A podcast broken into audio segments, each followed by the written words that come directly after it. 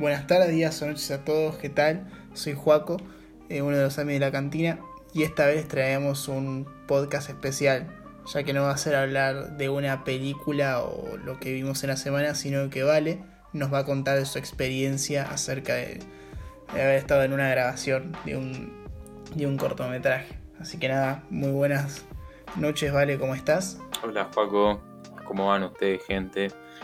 Eh, yo estoy, digamos, eh, muy ocupado con cosas de la facultad, pero súper contento por estas cosas que se van abriendo, estas oportunidades, y más ahora que, parece que las cosas se empiezan a acomodar después de tanto tiempo de encierro. Em, así que, bueno, nada, como dijo Juaco, en este capítulo vamos a hablar de, de una experiencia que tuve yo en el corto de una compañera de la facultad. Em, así que no sé por dónde empezar. Eh, la idea es como que, nada, les cuente cómo es estar en una película desde dentro eh, y cómo eso que nosotros terminamos viendo, que es lo que yo pensaba, eh, tirados en la cama o donde sea, termina siendo un trabajo que, que se planea horas y horas y horas y como para que vos después lo veas ahí en la cama, que no digo que está mal, solo digo que es la realidad esa. Eh, para hacer tal vez un minuto habrán estado, qué sé yo, una hora entera para filmar eso. Entonces es algo muy loco. Lo mismo con la música. Una canción de, qué sé yo, dos minutos puede ser que te llevó meses hacerla qué sé yo, grabarla, escribirla, eh, que suene bien, distribuirla. Entonces, bueno. Em, bueno. Eh, de preproducción, o sea, de antes de filmar, no les puedo hablar mucho porque nada, lo que pasó es que yo fui a hacer sonido, digamos.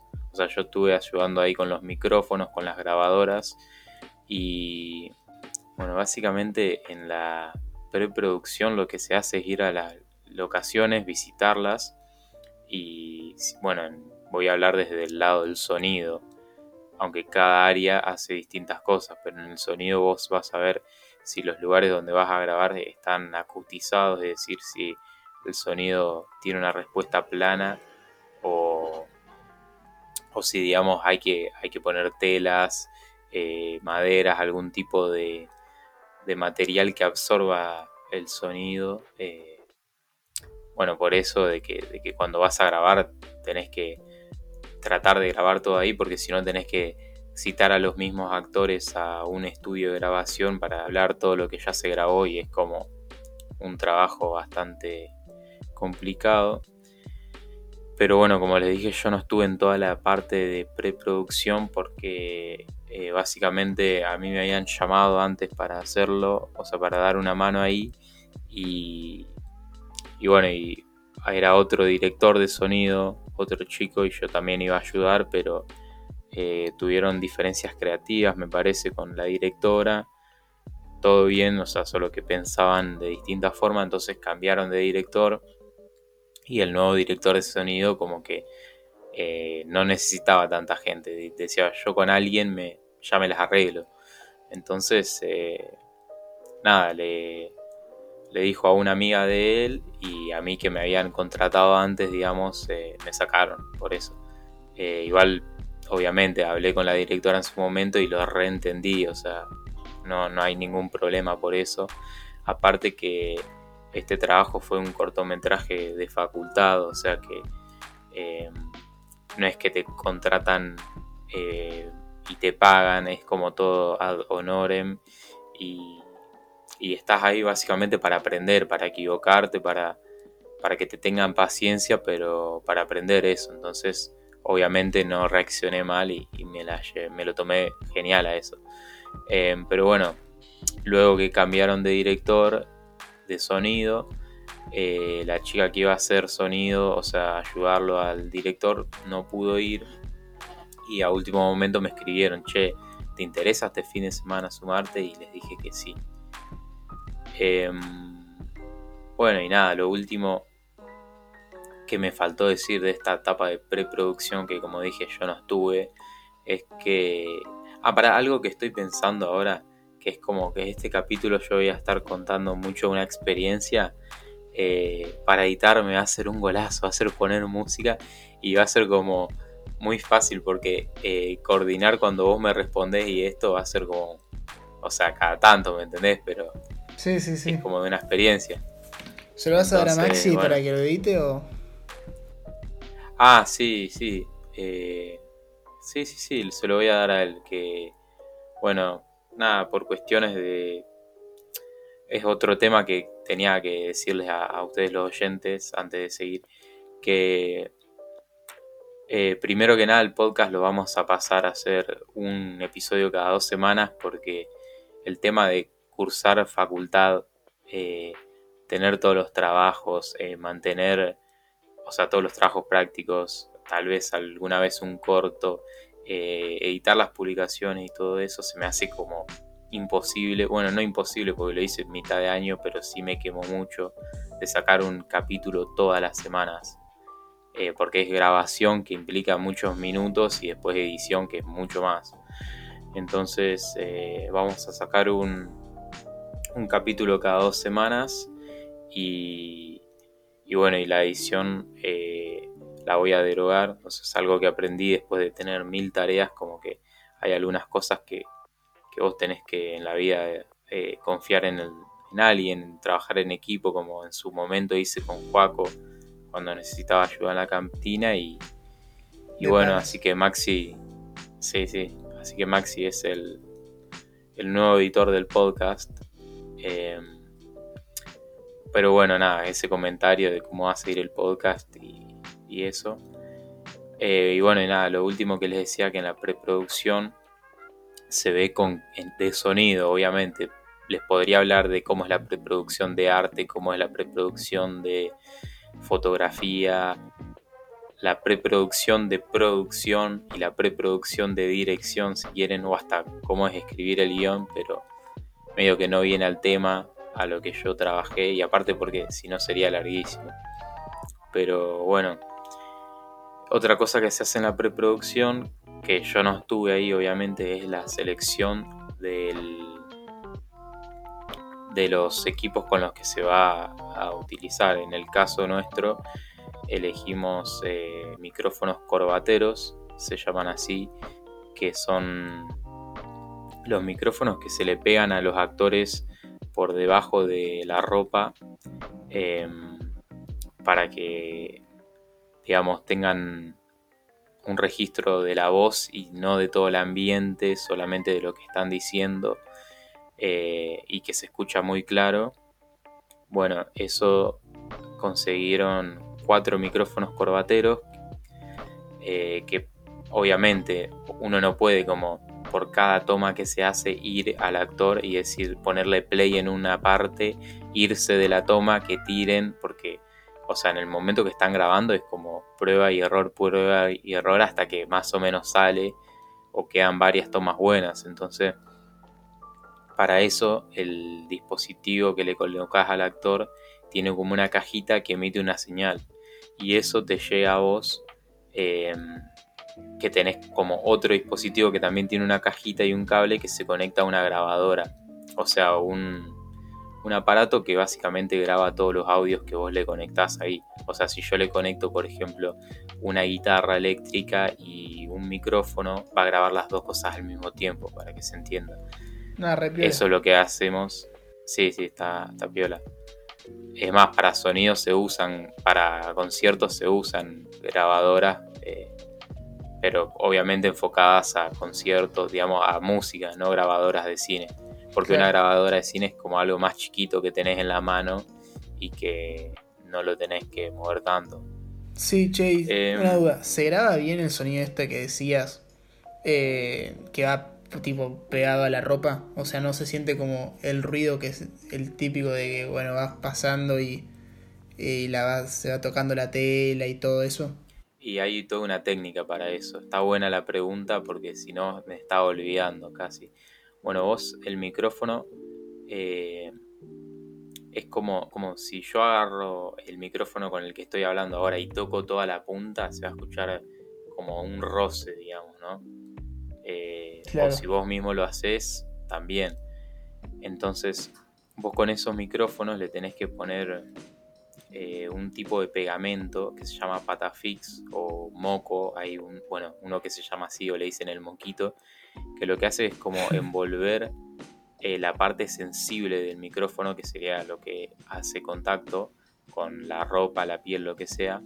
Entonces de esa forma cuando el actor se está moviendo no, no hace tan, tanto o sea, ruido malo. El primer día tuvimos una pata fix que estaba bien, pero nos costaba mucho porque no era la mejor. Em, el segundo día y el tercer día de rodaje ya tuvimos una que estaba muy buena, así que no tuvimos problema. Y después tenés que eh, los cables pegárselos a, las prendas de los actores o, al cuerpo si es que no tienen nada más que, digamos, una remera. Entonces en ese caso, eh, bueno, vos tenés que comprar un tipo de cinta que se llama hipoalergénica, algo así, que es como un tipo de cinta que no te hace mal si sos alérgico o si tenés algo en el cuerpo. Es como una cinta muy especial. Y bueno, em, nada, eh, tenés que ver, ese es otro tema muy distinto, muy difícil, porque hay veces que, un actor tiene, qué sé yo, un traje, entonces bueno, es fácil de meterlo, lo pones abajo del saco y como el traje es negro lo pones ahí al cablecito por abajo y, y, se lo pones en un bolsillo y no se ve y puede actuar y queda perfecto. Pero nos ha pasado que teníamos una escena con con un mozo que estaba de camisa y no tenía nada abajo. Entonces teníamos que buscar como dónde ponerle eso o un vestido que tenía una actriz y no tenía bolsillos. Entonces se lo tuvimos que poner en la espalda con un chorrazo de cinta enorme así. Eh, y fue, fue muy gracioso porque se le salía cada tanto. Y bueno, eso es en cuanto a los equipos de corbateros. Como les dije, tienes un emisor, un receptor. El, el receptor se conecta a una grabadora y vos tenés la grabadora, entonces pones para grabar y ahí cuando están tirando toma dicen sonido, vos tenés que decir que está grabando ya, el que está con la cámara dice si ya está grabando la cámara y ahí tiran acción y bueno, ahí empieza a actuar. Y bueno, eh, después el otro tipo de micrófonos que usamos es un boom, es un micrófono de caña, o sea que se coloca en una caña, aunque lo puedes usar con la mano también, pero es un micrófono direccional, o sea que apunta, donde vos apuntas, capta el sonido de ese lugar. Y, bueno, ese es el típico micrófono que, que se ve en los backstage de cualquier cosa que es como un palo enorme y que al, arriba tiene como un felpudo, o sea, como eh, le dicen el gato muerto a algunos sonidistas, es como para que no entre el, sonido alrededor o, si hay viento que no, no moleste. Bueno, es un micrófono genial ese porque podés, si no tenés eh, corbateros, podés como enfocar exactamente a dónde sale la voz de los actores, o sea, dónde salen las ondas del ruido y, capta genial eso y no capta nada del sonido del costado. Eh, también lo usamos para hacer sonido ambiente, que vos cuando editas sonido de un corto o de una película, eh, tenés que grabar audios del ambiente del lugar donde vas a grabar. O sea, estar como 5 minutos antes o después de que se grabe, pidiendo silencio a todos para que se grabe el ambiente de ese lugar.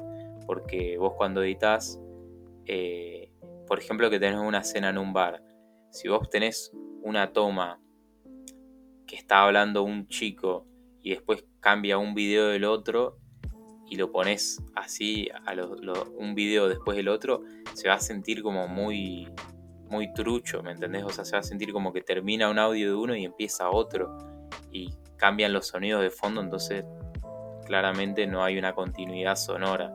Entonces con el sonido ambiente vos cuando ya tenés toda una escena armada, pones ese, ese ambiente que dura, por ejemplo, 5 minutos y lo pones desde el principio hasta el fin de la escena.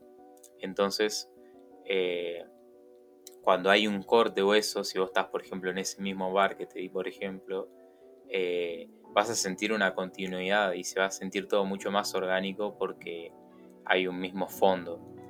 Em, entonces, nada, el primer día que terminamos de grabar, a las 3 y media de la mañana más o menos, nos fuimos a unas esquinas de, de la calle donde estábamos filmando, tiramos el micrófono ahí, o sea, no lo tiramos, lo dejamos, como se dice, plantado por 5 minutos más o menos, captando el audio de los autos y eso, y es el sonido ambiente que van a usar para editar. Em, y bueno, después en cuanto a... ver, ¿qué más puedo contar?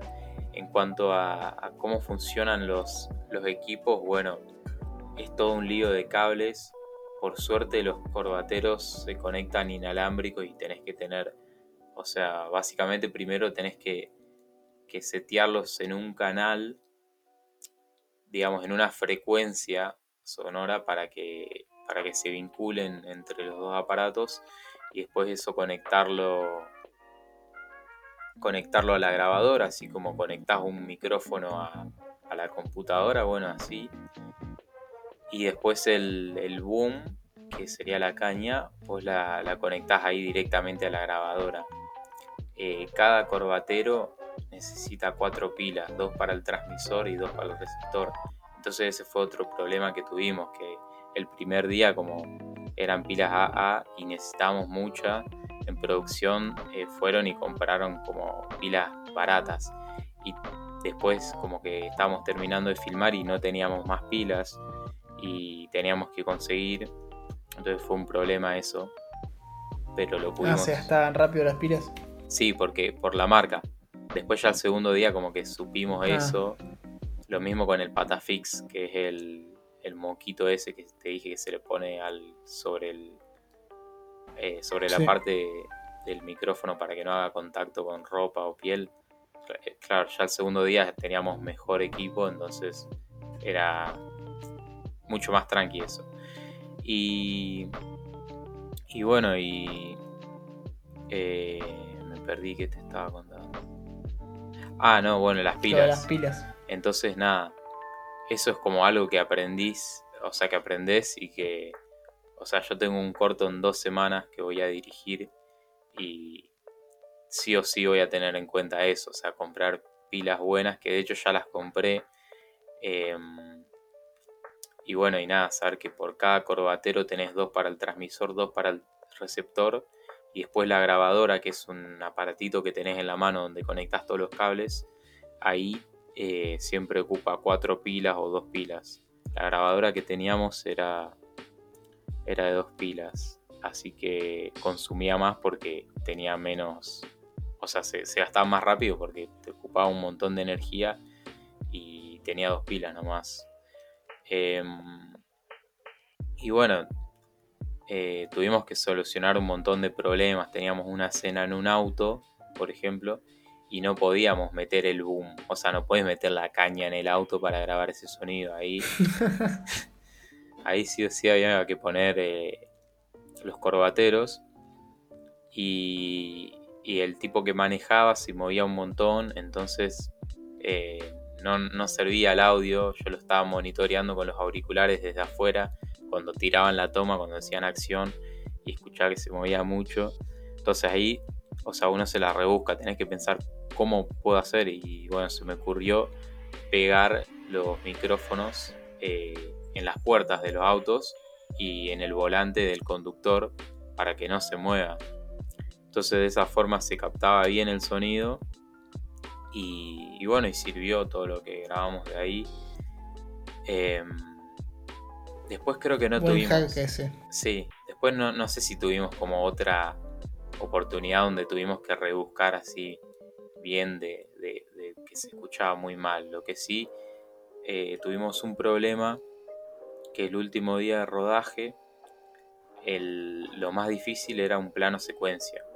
O sea, un plano secuencia es un plano donde la cámara no está fija. desde que arranca hasta que termina la escena esa es todo, todo que la cámara se, está en constante movimiento. Y era una escena de un secuestro, por eso todo se movía. Y, y bueno, y entonces no podía estar claramente sonido ahí con el boom siguiendo atrás de la cámara. Mirá si se chocaban, se le caía la cámara al tipo, se nos caía el micrófono. Entonces ahí para grabar esa escena de fondo, ambiente del restaurante donde estábamos y para sonido de todos los actores, corbateros. ¿Qué pasó?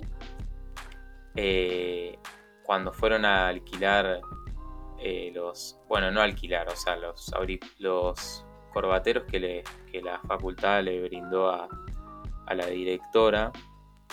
O sea, el tema es así, eh, digamos que en la facultad vos tenés eh, prioridades dentro de lo que es el equipo. O sea, si vos tenés un cortometraje que te lo eligieron los profesores, tenés derecho a sacar los equipos. Pero muchas veces sobran equipos y entonces vos si querés filmar algo, eh, como que podés pedir, pero tenés que mostrar, bueno, voy a filmar esto, porque no es que te dan así nomás, porque también son cosas que, que salen y que no, no, no, tiene sentido sacarlas por sacarlas para que se gasten o para que alguien las use mal. Em, y bueno, y, si no te lo eligen los profesores, hay como otros tipos de concursos que se llaman extracurriculares. Y, y bueno, y nada, creo que el cortometraje que estábamos haciendo era un, un extracurricular, o sea que tenía menos prioridad, o uno de primer año. Uno de esos dos era y habían hablado con el departamento de sonido y le dijeron, bueno, te vamos a dar esta grabadora y estos micrófonos. Resulta que ese día a la mañana vino uno que tenía más prioridad, que creo que era uno de segundo año o algo así, entonces le tuvieron que cambiar el equipo em, a la directora. Y bueno, y un problema que tuvimos ahí para esa última escena es que teníamos que poner cuatro corbateros, teníamos dos alquilados y dos de la facultad y lo que pasó es que los que nos dieron de la facultad así rápido eran unos viejísimos, eran como, no sé, si te digo de los 90, capaz que es verdad eso, o sea, uh. que usaban pilas de carbono, o sea, pilas MK3, algo así, MK9, no sé cómo era bien el, el código, eran pilas que cuando las quisimos usar, buscamos el nombre en Amazon en, Google y no estaban en Mercado Libre, solo estaban en Amazon. Entonces, eh, nada, o, sea, el, señor de sonido como que les pudo decir, mira, te vamos a dar estos micrófonos que no usan las pilas normales, eh, conseguite estas, qué sé yo, y no. Entonces, bueno. Claro, no le dijo nada de sonido. Claro, o sea, se llevaron el, otro equipo importante y le dijeron, bueno, toma, acá tenés esto, son corbateros, también te sirven, chao, llévatelo. Entonces no pudimos usar eso y tuvimos que conseguir unos corbateros, así unos cablecitos con micrófono en la punta, pero que eran de celular, o sea que la salida era un cable como el que vos conectás al auricular del celu. Y tuvimos que grabar audios del celular. El problema con esos micrófonos, primero la calidad, eh, que es mucho menor, porque es la calidad de que grabas con el celular el audio, eh, no es un archivo WAV, o sea, WAV larga, que esos son los archivos de máxima calidad. Em, que por cierto, este podcast está en WAV, así que nada. Eh, y bueno, no solo la calidad del audio, porque se graba con el celular, sino que la direccionalidad del micrófono era mucho peor porque era un micrófono normal, entonces todo lo que sonaba ahí cerca se escuchaba. No era como los otros que como que por lo general solo captan la voz del actor. Entonces tuvimos que usar esos que los conectamos al celular y se lo pusimos al celular escondido en el bolsillo del actor y bueno, y zafamos con eso. Em, Nada, después tuvimos otros problemas, por ejemplo el boom. Eh, se rompió la parte de arriba que era un sostén del micrófono. Se rompió porque nada, es algo que lo usan todos. Eh, y nada, en un momento vuelve el director de sonido que creo que había ido al baño, no sé qué, y había dejado la caña en un lugar y, no es que se le cayó ni nada, o sea, eh, volvió, no sé, estaba por tirar una toma y hace crack una partecita y, ahí más o menos se rompió. Entonces, nada, ¿cómo arreglamos eso? Claro, le pasó a él como le podría haber pasado a cualquier otro. Sí, le puso un montón de cinta y listo. Eh, hay que tener mucho cuidado con esos equipos porque son costosos y si los llegas a romper te haces cargo vos. Entonces, eh, nada, es como, encima como los usan todos un montón de veces. Otra cosa que aprendí es como eso, cuando antes de sacarlo, todo lo que voy a sacar, por ejemplo, alguna vez que pida para grabar un documental o digo un cortometraje, lo que sea de la facultad, revisar el estado de todos los equipos y obviamente si no tienen otra cosa me lo voy a llevar, pero, pero verificar que estén bien y yo no voy a agarrar algo que esté roto de entrada, porque si no me, van a estar como boludeando para que después le compre, le, arregle el coso, porque a vos te hacen firmar una declaración que dice que te lo dieron en condiciones. Cosa que si vos lo rompes te hace cargo vos. Eh, claro. Y bueno, em, nada, después muy buena onda todo, eh, el equipo técnico. La verdad que a mí me sirvió mucho en, varios aspectos del rodaje. O sea, partamos de que, eh, o sea, estaba como muy bajón esos días, el jueves, miércoles, por ahí, y como que me la resubió, tipo salir, estar así con ponerle trabajando de codo a codo con Javo, que es el, que, el director de sonido, eh, en el tiempo libre como que por ahí te pones a hablar de cosas, te cagas de risa, después los actores eran una masa, eh, uno era músico. Em, bueno, eso por el lado social y por eso interactuar es, un, es muy lindo la tarea del cine, si bien es muy estresante porque son muchas horas seguidas que vos tenés que estar parado ahí trabajando. Eh, primero, viste, ordenando todo, preparando que esté todo funcionando, que le pongas todos los corbateros a los actores y que todo ande bien. Después grabando y después guardando todo el equipo, ¿me entendés? Es bastante largo, pero es un ambiente muy lindo. Eh, no sé cómo será eso porque es un ambiente, como te digo, no profesional de chicos que todos quieren estudiar, que todos quieren aprender pero no sé cómo será, que sé yo, en Hollywood tal vez el director es un sorete, está re enojado porque no le sale el plano y te putea. Bueno, eso no nos pasó a nosotros.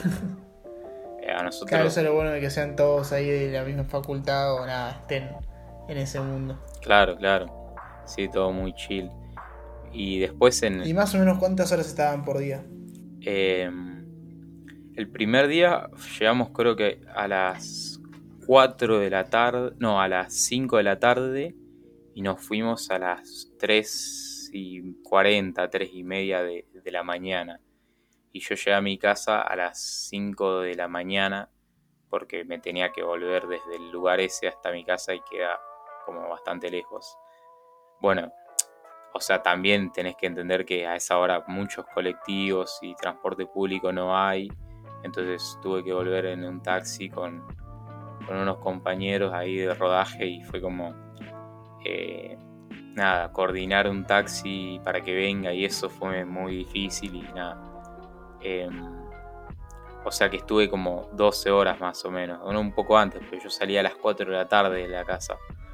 Eso fue algo que ponele que, que lo vi como, como algo que eventualmente supe que iba a pasar, o sea, eh, no sé, siento que por haber agarrado el corto así, tipo de un segundo a otro, no supervisé mentalmente que, me iba a hacer un, desgaste físico, porque claro, era como estar, qué sé yo, 12 horas filmando, llego a casa, duermo 8 horas, mínimo, me quería, quería dormir mínimo 8 horas, después me levanto, tengo que cocinar, me baño y ya estoy, hice una tarea o, no sé, ordené la habitación y ya se hicieron la hora que tengo que salir de nuevo, ya es la tardecita y tengo que ir. Entonces, en cuanto a ese aspecto, viste, como que el fin de semana no hice nada más que rodaje, eh, un TP para la Facu, editar datos para el lunes mientras iba en tren a, grabar. Em, o sea, estuve muy, muy justito con los tiempos. El domingo se votó acá en Argentina tuve que hacer eso. Em, y bueno, y nada, es algo, qué sé yo, el precio, como por decir así, de tanta, tanta satisfacción y no sé. Em, y bueno, y nada, em, no sé qué te estaba contando, ya me perdí, pero estaba contando algo de... No, que está, la pasaste bien con todo. ah, sí, claro, claro. Eh, los colaboradores y eso. Claro, ah, ahí está, ahí me acordé. Em, nada, que me sirvió así, digamos, como anímicamente eh, haber salido a filmar eh, y también por un tema de experiencia que, o sea, yo siento que uno como director lo mejor que podés hacer es pasar por todas las áreas. Eh, si bien yo no soy director, no creo que, voy a desempeñar esa tarea en el futuro. sí es verdad que voy a dirigir un corto, pero no sé si, si me encantaría como seguir en esa. Em, yo me dedico más a la edición. Eh, desde el lado de la edición uno aprende cosas, por ejemplo, que vos decís, bueno, si esto lo voy a editar tengo que filmarlo así, por ejemplo. Y ya sabes esas cosas de entrada. Ahora, si vos haces sonido en un corto, decís, ah, bueno, eh, no sé, me di cuenta que ponele, hay muchas veces que, eh, no sé, tuvimos problemas con el equipo de sonido y estamos retrasando a todo el equipo porque bueno, por esto que te digo, que sé yo, algunos problemas de los equipos, que eran viejos, algunos de la facultad o, así.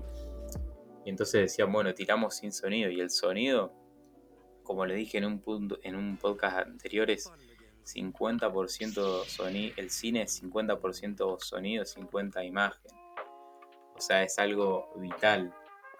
Em, cualquier cosa que vos grabes, por ejemplo, no sé, un tipo corriendo, necesitas los pasos. Mejor si tenés los pasos del momento. Levantando una llave, ese sonido de las llaves es clave. Em, no sé, revolviendo unas cajas de cartón. Sí, podés buscarlo en Google, pero no va a quedar perfecto. Eh, hay un montón de cosas así, de páginas que suben sonidos, pero nada, te das como cuenta de la importancia que tiene eso cómo se trabaja en el área, qué problemas dan, entonces, qué problemas surgen, perdón.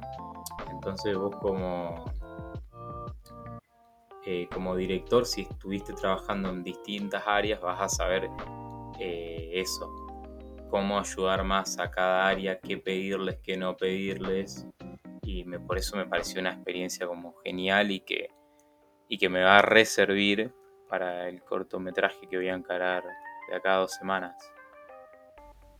Repiola, che. Y nos puede decir qué onda, cómo se va a llamar, algo de este nuevo corto que, en el que laburaste alguna noticia, cuando sale ah, o algo. Eh, mira, como te dije antes, yo no estaba en ningún grupo de preproducción, o sea, y no me metieron en el grupo de los avisos tipo de, de qué sé yo, chicos, hoy pasó esto, hoy tienen que ir a esta hora, o, un grupo donde mandaran las fotos. Yo en eso no, estuve porque como me contactaron tarde, bueno, no estaba ahí, entonces no sé cuándo lo va, cuándo va a salir, quién es el editor, todas esas cosas, ni idea. Sí te puedo contar más o menos eh, que bueno, el corto se llama Almirante y es eh, un tipo de cortometraje al estilo Esperando la carroza. Tiene muchas referencias a, esa película y tiene, y tiene algunos planos que son muy similares. Em, bueno, en Esperando la carroza es una película argentina para los que no la vieron que, que es eh, de un humor así como sobreactuado, digamos, donde se, se pierde la abuela y, todos piensan que está muerta y la van a velar y, bueno, y al final no estaba muerta. Em, Y esto es más o menos lo mismo, una situación donde eh, el espectador cree todo el tiempo que hubo un secuestro, que en realidad sí lo hubo, digamos, pero no es exactamente un secuestro como muy grave, digamos. Lo voy a dejar ahí eh, para que, yo, cuando salga lo vean. Y, y bueno, y nada, es, eh, nada, muy, muy divertido fue todo eso, ver cómo, cómo actuaban los actores. Muy buena predisposición de todos, porque hay veces, qué sé yo, se salía por quinta vez el micrófono y los actores en vez de ir y putearte y decirte la puta madre o algo así, te decían como, mira, yo te entiendo, qué sé yo.